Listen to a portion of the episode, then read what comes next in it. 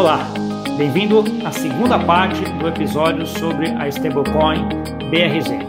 Estou aqui com o Thiago e o Conrado. Vamos lá, Thiago. Conrado também. Ah, a ideia aqui. Prazer é... revê-lo quanto tempo, né? Ué, há tanto tempo, né? Vamos lá. Ah, a ideia aqui agora é estressar um pouquinho mais como é que é o mecanismo da, da, do token BRZ. Né? Então, assim, uma das coisas importantes que eu acho nessa parte é a parte de transparência. Né? Então, assim, uhum. você garante que você tem um para um em relação a lastro, em relação a tokens emitidos. Como é que você dá transparência disso? Bom, a questão da transparência ela sempre foi colocada é, de forma veemente pelo mercado, né? Dado aí o exemplo de novo do Tether. É, tem a, so much you can do em termos de transparência com o framework regulatório atual e eu vou explicar o porquê. É, a BRZ, da forma como ela foi construída, é, nós definimos que o mecanismo tem que ser onde agentes de mercado fazem o preço convergir para o preço de reservas. Então, se a gente tem, por exemplo, um milhão em reservas, é, o preço do, da BRZ tem que estar muito próximo a um milhão de reais, um pouco acima, um pouco abaixo, os arbitradores fecham essas oportunidades de arbitragem. É, por que, que nós não podemos garantir centralmente a recompra do BRZ, por exemplo? Isso eu vou levar o porquê da transparência ser importante. É, porque no caso da CVM no Brasil, se eu garanto a recompra do BRZ a um real, eu acabo de transformar a minha stablecoin num valor mobiliário. E aí eu tenho que entrar em todas as é, searas e regulações de security tokens e, e valores mobiliários, ou seja, qualquer coisa é, sobre a, a, as rédeas da CVM. É, a forma para a gente é, fazer isso funcionar no Brasil sem desafios regulatórios maiores foi justamente fazer com que agentes do mercado vão se aproveitar das pequenas arbitragens e são os agentes do mercado que fazem convergir o preço para um real. Então, esses agentes do mercado têm que ter confiança na nossa, nas nossas reservas de é, reais no Brasil. No caso, a forma que a gente encontrou foi, primeiro, segregar a conta, e segundo, criar um portal de transparência que está lá no, no, site do BRZ, onde você consegue conferir quantos tokens estão em circulação, quantos reais nós temos em conta bancária e quanto do colateral extra está em outros instrumentos, por exemplo, moeda estrangeira ou até mesmo criptomoedas. É, é uma decisão de tesouraria nossa, claro, manter 100% das reservas em reais, mas não necessariamente a gente precisa manter em cash no banco. A gente pode ter título público do governo ou até mesmo moeda estrangeira, desde que, que ela valha o equivalente em reais ao número de tokens emitidos. E para alguns players, nós já chegamos a mandar periodicamente cópias do extrato bancário para comprovar para eles que a gente tem as reservas que nós falamos no site. Mas já estudando isso com a PwC da Suíça e a gente falou com alguns outros grandes auditores, é, a nossa ideia é com que essas reservas sejam auditadas e conforme elas sejam auditadas, nós publiquemos esse extrato é, com a assinatura de um dos grandes é, auditores. Qual o problema com isso? Dado que o volume do BRZ hoje ele não é pequeno, pré-coronavírus estava em torno de 1 a 2 milhões de dólares dia em compras e vendas de BRZ, é, a nossa a resposta que a gente recebeu da PwC Suíça foi: vocês ainda não são grandes o suficiente para a gente de, fazer uma auditoria e etc. E eles têm muito receio também dessa questão de stablecoin, criptomoedas e etc. Então a gente está enfrentando um pouco de resistência por parte, é, digamos assim, do, das firmas AAA em auditar esse projeto. É, eles têm muito medo de colocar o selo deles, né? Então, é mas essa é o caminho, também, essa né, a, a gente volta, a gente volta naquele ponto que é uma falta de educação. Acho que a turma não atualizou, não estudou. E aí, quando você chega com uma demanda, aí é que o cara vai querer estudar e vai querer chegar num nível de entendimento em relação a um projeto, em relação a uma visão de, de, de, de mercado de setor, que, porra, você não consegue fazer isso em, em dois minutos. Então, de novo, é falta de educação. Uh, casada com as prioridades que essas empresas têm e que a gente respeita, mas que a gente não tem dúvida de que uma hora vai cair a ficha e que esses caras vão, vão entender que esse mercado ele veio para ficar, ele veio para ficar, ele vai dar a mão para o setor financeiro formal. Sim. Não, sim, acho que é, é, é, importante. Uma coisa que eu vi no site de vocês, aí nessa parte de transparência, que até tem uma parte lá de transparência, é que na verdade você tem, você tem você é over collateral, over collateralized, você tem mais colateral do que do que um para um, né? Explica para mim como é que é o mecanismo. Você tem alguma métrica de quando chega um para um, você está tudo em reais? Como é que é esse mecanismo de uh, não fazer com que você não fique debaixo da água ali? É, na verdade, o, o BRZ que é comprado ou vendido, a transação sempre vai ser em reais quando ela é feita no Brasil, né? O que acontece que a gente tem um desafio é que é tocar uma tesouraria internacional. Então, quando o BRZ é comprado lá fora na emissão primária, ele pode ser comprado a um dólar X e nós temos que fazer uma referência desse valor ou um hedge desse valor para ele equivaler ao número de reais no Brasil. Então, porque a nossa moeda de referência é o real. Então, e às vezes o BRZ também ele é comprado em criptomoedas, ele pode ser comprado em Ether, em Bitcoin. Então, existem alguns desafios. Então, é, nós optamos por é, over-colateralizar ele em cripto, porque o que entrar em reais fica em reais, então sempre vai ficar em moeda fiduciária. O que entra em moeda estrangeira, nós convertemos para reais in a timely manner, quando a gente tem a habilidade de fazê-lo, né? Por exemplo, se a gente receber essa transferência numa virada de final de semana, naquele período nós podemos ficar descolateralizados, tecnicamente, né? É, mas, por isso, nós mantemos um pouco de reservas em criptoativos. É, esse excesso de reservas fica em Bitcoin. Por quê? Porque o Bitcoin ele te dá liquidez para qualquer outro tipo de instrumento, até mesmo no final de semana. Então, se a gente receber uma compra de, de BRZs no domingo e a gente quiser alocar esse valor da, do colateral, o Bitcoin pode ser convertido, por exemplo, em dólar Tether e a gente tem uma, um controle melhor do quanto a gente tem de reservas, uma previsibilidade de preço, né? Essa é a grande, grande chave da, da, da pergunta. Ah, entendi, entendi. Então você está, se o sobre colateral é em cripto até para pegar final de semana, né? Que é interessante, porque como o teu Sim. token vai ter liquidez de final de semana, você tem como ter que zerá-lo durante o final de semana também, né? Exatamente. É, e assim, querendo também... ou não, acho que é, esse, essa última, é, sexta, é, aquela sexta-feira 13 que nós tivemos aí, que teve a quebra dos mercados globais, mostrou que justamente a criptomoeda cumpre esse papel de liquidez imediata de forma muito interessante. Porque o Bitcoin, quando os mercados globais começaram a cair, o Bitcoin caiu vertiginosamente acompanhando, correlacionado aí com o Standard Poor's 500, por exemplo.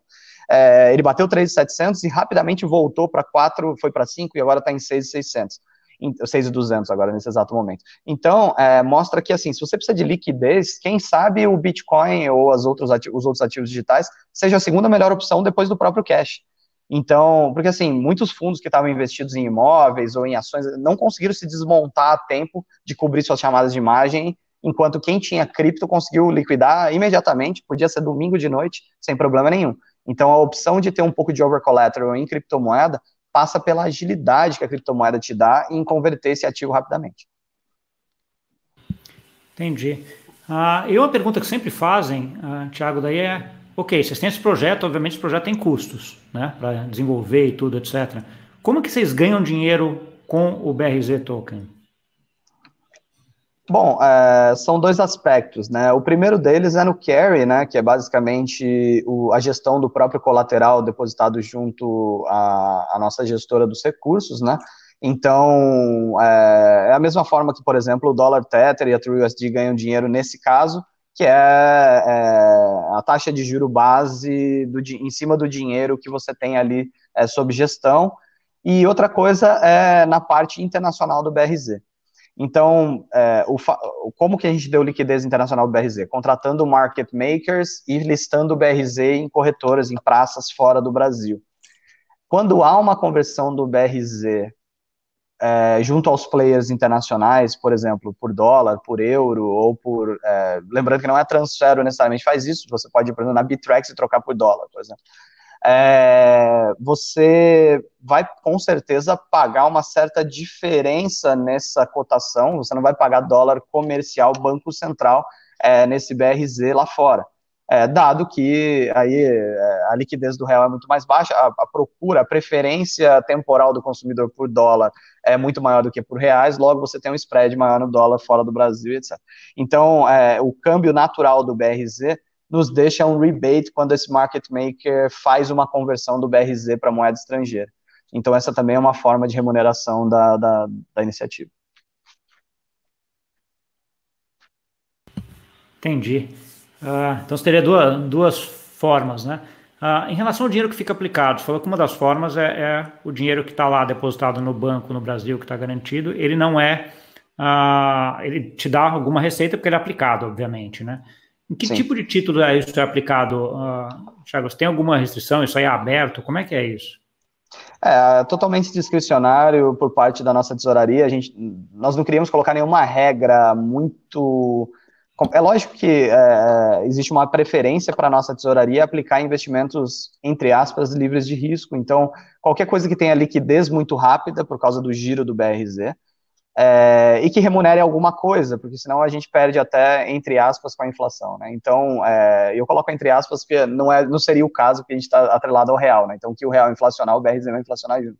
Mas é, gente, nós temos que oferecer algum tipo de receita, então, é, com relação a isso, nós usamos investimentos aí em, em, em, produtos extremamente líquidos, em alguns momentos em letras, etc., mas uma porcentagem muito pequena do colateral, é, principalmente o colateral que foi aportado pela própria Transfero, porque esse a gente sabe que nós temos controle sobre quando ele será é, convertido de volta em, em moeda fiduciária. Então, é, é, geralmente são os investimentos livres de risco, com uma remuneração baixa, porém segura, é, e acho que a overcolateralização que é o, a chave do negócio, assim, com a Selic caindo, esse business quando a gente desenhou com a Selic a, a 10, a 9, etc, era outra coisa, né, agora com ela 3,25 já mudou o modelo, a gente quer que você convida, que faça a conversão do BRZ nas praças de fora.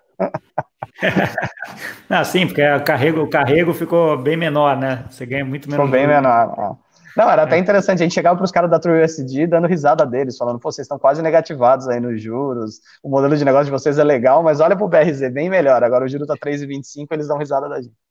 Então... É, na verdade. Não, isso, isso, é um problema, é uma discussão que eu tenho também, de como é que vão sustentar alguns desses projetos para frente, né? Porque se a fonte de receita dele é só aplicação dos juros, a grande maioria das moedas dólar, euro, ien, vão para juros negativos, né? Então, isso não Sim. vai ser mais uma fonte de receita e muito, muito pelo contrário, vai ser uma fonte de custo, né? Caso você tenha só essa fonte de receita. Né? O interessante de vocês é que você já tem duas aí, o que ajuda bem também no cenário de juros mais baixos, né? Eu acho que a história vai se repetir, Gustavo. É, se essas stablecoins, principalmente as internacionais, tá, as em dólar, elas pararem de ter receita no carrego, né, na, na no juro, na remuneração sobre capital, é, eu acho que eles vão começar a fazer investimentos mais arriscados, e vão começar a fazer reservas fracionárias. Eu acho que a história vai se repetir da mesma forma que o sistema bancário antes era um para um e ele acabou adotando as reservas fracionárias. Eu acredito que esse capital que está sob custódia da, da Tether, da, da Trust Token, em algum momento vai começar a ser alocado em investimentos de mais alto risco e quem sabe até mesmo no mercado de lending, de empréstimos e etc., para remunerar, caso contrário o modelo de negócio não para em pé, até porque o trustee tem custo, seus funcionários têm custo, tudo tem custo. Então, o cenário de juro negativo vai forçar essas empresas a fazerem isso. Eu participei de um painel na Suíça, é, dois inclusive, um em Davos, lá organizado pelo Civis Summit, mas um outro também é, lá no Crypto Valley, né, em Zug, onde eu tive a presença de um ex-membro do Banco Central da Suíça e o CEO da, do stablecoin do franco suíço. E esse é um problema seríssimo para a stablecoin do franco suíço. Primeiro, que ela não tem uso, né? Que você vai querer franco suíço para quê, né? O suíço ele já não tem problema em transferir dinheiro ou é, ter posições em dólar, euro e etc. E ainda por cima tem o problema de deixar dinheiro no banco suíço significa ter menos dinheiro no mês que vem, dado a, a, o juro negativo. Então, como é que eles fazem? Eles guardam as reservas em cash, cara. Eles pegam tudo que eles recebem, sacam em dinheiro e as reservas ficam em dinheiro num cofre. É absurdo, assim, o modelo de negócio. É, e é, assim, não, é, não, vejo muito não é futuro, não. não é sustentável, né, Thiago? Não é escalável, vamos dizer assim, né? Dá para você fazer com 50 mil, 1 milhão, 2 milhões, dá para você fazer com um bi. Né? Não, não dá, exatamente. E aí a grande dúvida que para, e foi isso colocado no painel, foi por que um suíço converteria seu franco suíço que está no UBS ou no Credit Suisse para um stable franco colateralizado em cash num cofre? É, não, não, é muito, né? Não é, é não, aí, aí, aí, seria, seria, obviamente, não seria um caso de, de uso de câmbio ou de moeda, né? seria um caso talvez de meio de pagamento, né? Que aí é uma outra coisa que a stablecoin poderia, ah, poderia entrar, mas não no caso de, de câmbio, não faria o mínimo sentido, né? Para o suíço. Pois é, é, muitos membros de Banco Central que conversam comigo, eles falam sobre a questão do stablecoin como meio de pagamento mas é, dado o recente investimento, por exemplo, do Bacen no Pix, né, naquele sistema de pagamentos instantâneos, é, de transferências instantâneas, é, eu honestamente acredito, e também depois da ascensão do Jack Ma, você vê como é na China, o WeChat Pay, Alipay e tudo mais, eu acho difícil a stablecoin virar um, um, meio mainstream de pagamentos, dada a dificuldade do uso se comparada ao QR Code ali da moeda fiduciária, que é uma moeda impressa ali no momento e aquilo ali são só dígitos, né? No caso da stablecoin, ela seria menos eficiente, porque eu tenho que ter uma conversão de reserva, emissão, é, então eu não vejo a stablecoin no meio de pagamento, pelo menos local. como internacional, eu tenho total é, certeza e convicção nesse modelo. É, acho que são dois, são dois casos de uso, assim, eu, eu, eu tenho uma visão talvez um pouco diferente né, para meio de pagamento, principalmente em lugares ainda como o Brasil, onde você usa muito cash ainda, né, que você não tem conta bancária, etc. Então você poderia, ah, eventualmente, usar um negócio talvez híbrido, né, de uma stablecoin que passasse sobre um sistema de QR Code ou alguma coisa assim. Acho que tem, acho que tem, tem espaço para ser, ser discutido, mas assim, para mim o mais rápido, mais fácil é um pouco do que você comentou também, que é o câmbio, né? Câmbio, esse, esse para mim é quase plug and play, é uma necessidade que está lá hoje, né? Que você está tá muito grande. Deixa eu falar um outro ponto agora, Thiago. Eu estava dando uma olhada no, no site de vocês, tem quase 5 milhões, acho, emitidos já de, de BRZ, né? Por volta disso. Uh, como é que foi essa trajetória dessa missão? Como é que você está vendo o crescimento aí uh, hoje? Como é que ela foi durante essa, essa crise agora, esses últimos, esse último mês de março? Como é que você está vendo para frente? É, a trajetória, ela, ela come... por incrível que pareça, né, o, o, muitos dos que começaram a usar o BRZ eram antigos usuários de Bitcoin e criptoativos no Brasil. Então, existiam muitas pessoas e empresas que estavam comprando Bitcoin no Brasil por um motivo muito específico, né? Elas estavam é, usando o Bitcoin como um veículo de internacionalização, né? Para fazer hedge ou para é, obter dólares, dólar tether ou, ou, algo nesse sentido. E eles viram aí no BRZ um mecanismo muito mais estável, de fato, na né? stablecoin, para fazer isso, porque com a rede congestionada do Bitcoin, eu sou um Bitcoin maximalista, amo a tecnologia, mas, de fato, para alguém que está trabalhando com pagamento internacional ou com uma operação de internacionalização das finanças, é, uma hora na blockchain congestionada, e nesse momento o Bitcoin pode subir ou descer 10, 15%, você perde dinheiro nessa operação. Então, o fato de que com o BRZ você está segurado na estabilidade que o real oferece até o último momento da conversão para o Tether ou para dólares ou para euros em alguma praça internacional, isso faz com que seja um instrumento muito mais eficiente para esse tipo de operação. Então, nós começamos com clientes que nós indicamos os clientes para ir nas corretoras, né, comprar. É, muitos, muito pouco, muitos poucos deles compram diretamente com o balcão da Transfera no Brasil. É, e acaba que esses clientes já operavam, faziam suas operações com Bitcoin para internacionalização das finanças, e esses clientes começaram a usar o BRZ. Então a gente teve uma trajetória, começou com uma média aí de 50 mil dólares, o equivalente a 50 mil dólares por dia, vai, hoje 250 mil reais. Eu falo em dólar porque o real tá, tá tão volátil com relação que é melhor falar em dólar, né? Ele é a moeda de referência. É, atualmente, é, depende, do dia, depende do dia que você está gravando ou conversando, você tem que falar uma cotação, né? Exato, aí vai ficar absurdo. E daqui a pouco vai chegar em 6, aí vai, vai perder o valor histórico numérico do vídeo. É, então, a, é, a, gente, os 50 mil dólares, 100, é, com quatro meses de operação, a gente bateu a marca aí de meio milhão de dólares por dia, porque de fato era a demanda natural e reprimida do mercado para esse tipo de coisa. É, e aí entrou o que o Conrado falou, né? Os players de fora começando a operar pares BRZ, Renminbi, BRZ, dólar e etc., como se fosse um Forex em corretora de, de criptoativos e FX, né? Então acabou que a demanda começou maior, maior, maior, até a gente bater o pico de 2 milhões de dólares ao dia pré-coronavírus. Aí veio a questão do corona, recessão. 2 milhões de dólares é, pré-coronavírus, 2 é, milhões de dólares pré-coronavírus, com um volume contratado, vamos dizer assim, de mais 5, 6, que ia fazer a gente bater 8 ao dia mas que lamentavelmente o, essa gripezinha, a gripezinha, a gripezinha. ela veio para atrapalhar. Já deu é, e assim, é interessante é interessante mencionar que com relação ao colateral do BRZ, como muitas dessas operações são feitas é, com uma compra de BRZ e uma venda muito rápida do BRZ por outro ativo internacional, acaba que muito desse fluxo não fica no colateral. Por isso que muitas pessoas falam, ah, então por que, que o BRZ não tem um colateral de 30 milhões de reais? Ué, porque as pessoas compram o BRZ e rapidamente liquidam. Então, em algum momento ali vai aparecer 30 milhões, mas rapidamente aquilo vai voltar a ser é, o valor atual ou próximo do atual, porque há uma conversão muito rápida, o giro do BRZ ele é muito rápido. Então, essa é a, é a, é a lógica de negócio. Ah, mas é, e, também tem, agora, também tem um ponto, né, Tiago? Mais, a gente... um pouco mais isso aí que eu não, não consegui acompanhar aqui. Tiago, como assim que você, esses 30 milhões viram 5? Explica para mim de novo. Por exemplo, o Gustavo compra BRZ no Brasil, ele, ele manda para a nossa mesa de balcão ou para uma corretora o equivalente a 100 mil reais. É, muito provavelmente, em 85% dos casos, o Gustavo não quer comprar BRZ para ficar em BRZ. Ele não quer deixar esse BRZ na carteira dele parado. Então, é, você vai comprar esse BRZ no Brasil e cinco minutos depois você vai mandar esse BRZ para uma praça lá fora e converter esse BRZ em é, dólares, por exemplo. Entendi. E aí o, a praça lá fora vai vender os BRZs de volta para nossa entidade lá de fora em dólares é, e a gente vai ter que queimar esses BRZs, porque eles não estão mais em circulação. Ah, entendi o ponto. Então você sai, sai de um, já, ele já sai e já entra, né? Entendi. Sim, Exato, porque assim, o objetivo diferente do Tether é o dólar. do True US Dollar, é isso, diferente do Tether e do True US Dollar, onde o cara tem o dólar como uma reserva de valor e ele tem o um entendimento de que ele mantendo aquela reserva em True US Dollar, o Tether US Dollar é dólar, certo? O Brasil não é visto como reserva de valor.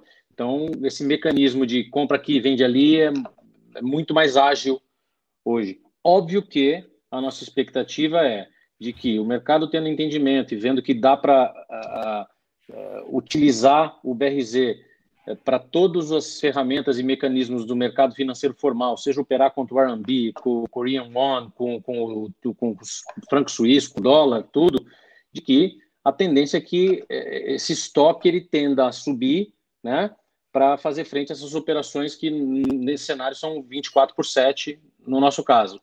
Uh, mas, de novo, é o processo de catequese que está acontecendo. Sim. Conta para mim, assim, o dia, o, sei lá, o dia com maior volume que vocês tiveram, Thiago, quanto foi essa criação e, e destruição, você pode ser de tokens, vamos dizer assim? Olha, é, foi no dia que nós batemos 2 milhões de dólares em um dia, assim, o equivalente a 2 milhões de dólares, então a gente recebeu de alguns clientes TEDs nesse valor, né, que, que somadas davam esse valor, e 15 minutos depois a gente já recebeu uma solicitação do market maker internacional para falar, olha, estou te revendendo, na verdade lá fora, né, não é a mesma entidade, não, a gente não está fazendo câmbio, é, é importante frisar isso, nós como entidade transfero e nem a BRZ, nós não fazemos um câmbio back-to-back, -back. o que a gente faz é comprar e vender na praça brasileira, e existem empresas lá fora que compram e vendem na, nas praças internacionais, mas imediatamente houve a solicitação desse colateral porque o BRZ foi convertido para dólares, e esse foi o, o caminho, né?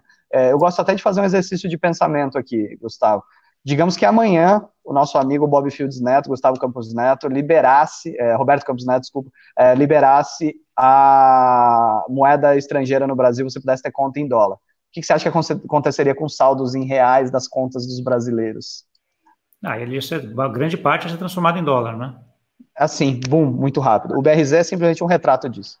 é muito rápido. É. Não, entendi. Você já faz, já faz automaticamente. É. é. Interessante. Não, e o que você falou é interessante, porque assim, a, não, o fato de você ter 4 milhões e meio de reais emitidos de token não quer dizer que o movimento seja inferior a não. isso. Entendeu? Então, assim, você, você falou, você de um movimento muito maior do que está emitido, porque foi emitido e queimado no mesmo dia vários, uh, vários tokens, né? Então, isso é. Exato. Mostra e até uma portal de, do sistema, no, né?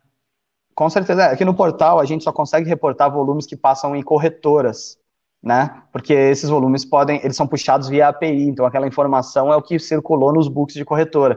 Mas as transações de balcão, que às vezes são as maiores, que é quando alguém compra um montante grande, isso é difícil, assim, a gente pode até colocar no site, mas é, como é que alguém vai auditar? Só se mostrasse a entrada e saída de uma conta bancária, sabe? É, é por aí, não tem um registro num book centralizado. É, é, é difícil testar e auditar depois, né? Então, concordo.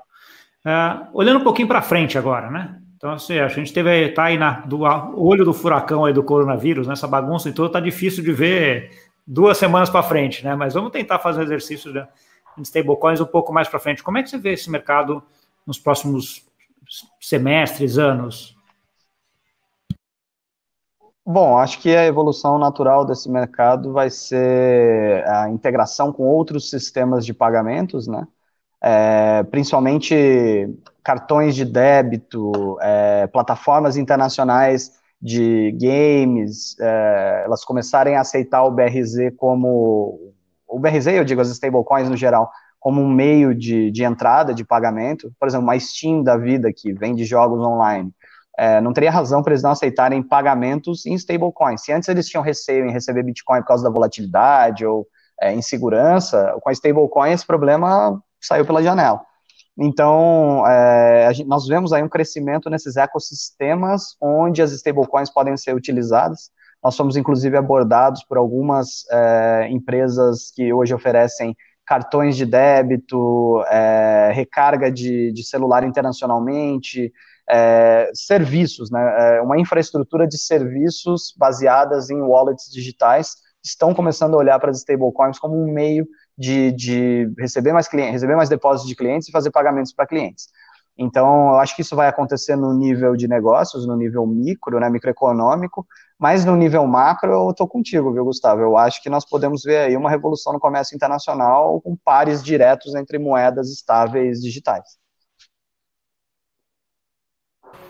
Ah, sim, porque isso aí que você falou, você tem, você tem um efeito, para que você junta câmbio com meio de pagamento global, né? É uma coisa que a gente ainda não tem hoje, né? Assim, os sistemas para fazer isso hoje são sistemas bastante complicados, difíceis, caros, muito, muita intermediação, né? Então, quando você conseguir fazer esse negócio a nível mundial, é gigante o negócio. Né? Não, e, e acho que é importante frisar que nesse aspecto, e até como solicitações são as mais variadas, a Transfero fez questão de estabelecer o headquarter da gente na Suíça e hoje a gente chega, segue os melhores padrões de ML e compliance de acordo com a regulamentação suíça. Então, uh, uh, porque justamente a gente puta, tem que ser super diligente neste processo, seja no onboarding da plataforma de gaming, seja no acesso de um cartão X que está querendo plugar o BRZ, uh, ou qualquer outra coisa nessa linha, tá? É, deixar isso bem claro aí para tudo. Pô, legal. Chegamos aqui no final agora do, do tempo, infelizmente. Dava para fazer até um terceiro, quarto, quinto, né? Depois a gente vê se combina mais a, alguns aí. Tá, mas uh, eu queria que vocês dessem uma mensagem final aí uh, de vocês e onde quem está vendo ou, ou, ouvindo a gente poderia encontrar o BRZ Token. Bom, obrigado, Gustavo, pelo convite. agradeço também quem assistiu aí os dois episódios com a gente para saber um pouquinho mais do BRZ. É, para quem tiver, bom, interesse em comprar uma stablecoin em reais e ter acesso às finanças internacionais, às plataformas globais, é, entre, pode entrar no site da BRZ, né, brztoken.io, io, né, é, ou até mesmo entrar em contato direto na empresa, na Transfero, transferosuiz.ch, eu estou aqui disponível, Conrado também está é, tá aqui disponível, é, a gente também está muito, nós estamos empolgados em, em, explicar mais, em dizer, se você tiver dúvida com relação a como funciona, olha, vou dizer que quem, quem começou a usar o BRZ para fazer seus movimentos internacionais aí de, de rede, de operações, é, usando o sintético do real, é, o BRZ tem se provado aí muito mais fácil do que os mecanismos tradicionais de que, que talvez oferecessem a mesma coisa. Então fica aí o convite para vocês conhecerem mais e obrigado, Gustavo, pelo, novamente aí pelo programa.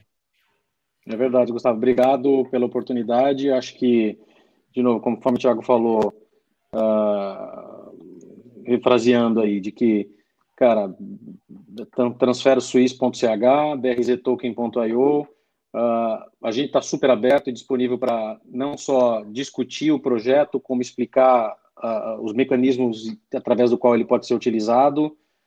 E, de novo, acho que é, nós temos uma crise na frente, mas nós temos uma oportunidade de ouro aí pelo caminho também que é esse movimento de consolidação e de compreensão de que esses, é, é, essa ferramenta ela é muito mais ágil é, e veio para ficar. É, né, eu costumo sempre ter aquela ideia da, da, destruição construtiva, né? Aquela história de que sempre tem períodos no mundo onde você passa por grandes crises, onde se criam grandes oportunidades e grandes negócios, né? Ah, e acho que essa crise pode ter vindo também nesse sentido, e certamente vai trazer coisas aí espetaculares uh, de modo geral, né? E acho que essa parte de utilização da moeda mais digital é uma, tá? Só fazer um, parênteses aqui antes de, de, de, terminar, né? Eu lembro de ler um artigo que a, o Banco Central, se não me engano, da Coreia do Sul estava lavando dinheiro por conta do dinheiro físico, né? Você transmitir, é, transmitir o vírus, né? Então, assim, é uma coisa que muita gente usa no mundo ainda e que, eventualmente, por conta de um vírus, pode ser que ajude ele a acabar com aquele dinheiro físico, né? E aí vai os tokens e, e a parte de pagamentos de celular e as stablecoins, acho que tem um caminho grande para isso aí, né?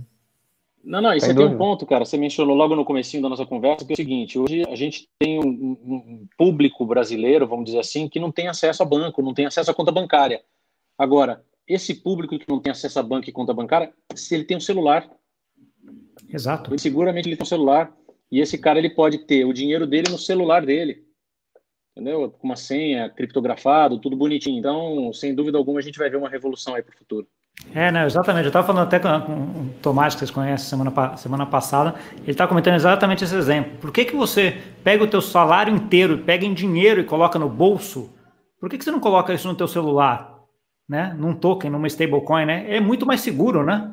Então, você vai ter o backup Sim. no celular, se alguém resgatar, alguém te roubar o tanto. Se tiver com o dinheiro no bolso ali, é complicado, né?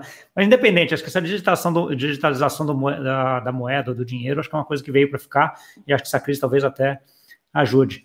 Obrigadão aí. Eu espero daqui a um tempo a gente volta a fazer um outro aqui, até para vocês contarem para a gente como é que foi essa, essa evolução. Surpreendeu bastante essa ideia, que eu não tinha isso na cabeça, de que o volume tradeado pode ser muito maior do que o que foi está emitido até no final das contas, né? Então, vocês estão tendo até mais sucesso do que eu já estava vendo que vocês estavam tendo. Então, meus parabéns aí. Espero que continue nessa trajetória aí para frente. E a gente volta daqui a um tempo para vocês constatarem como é que está indo de novo.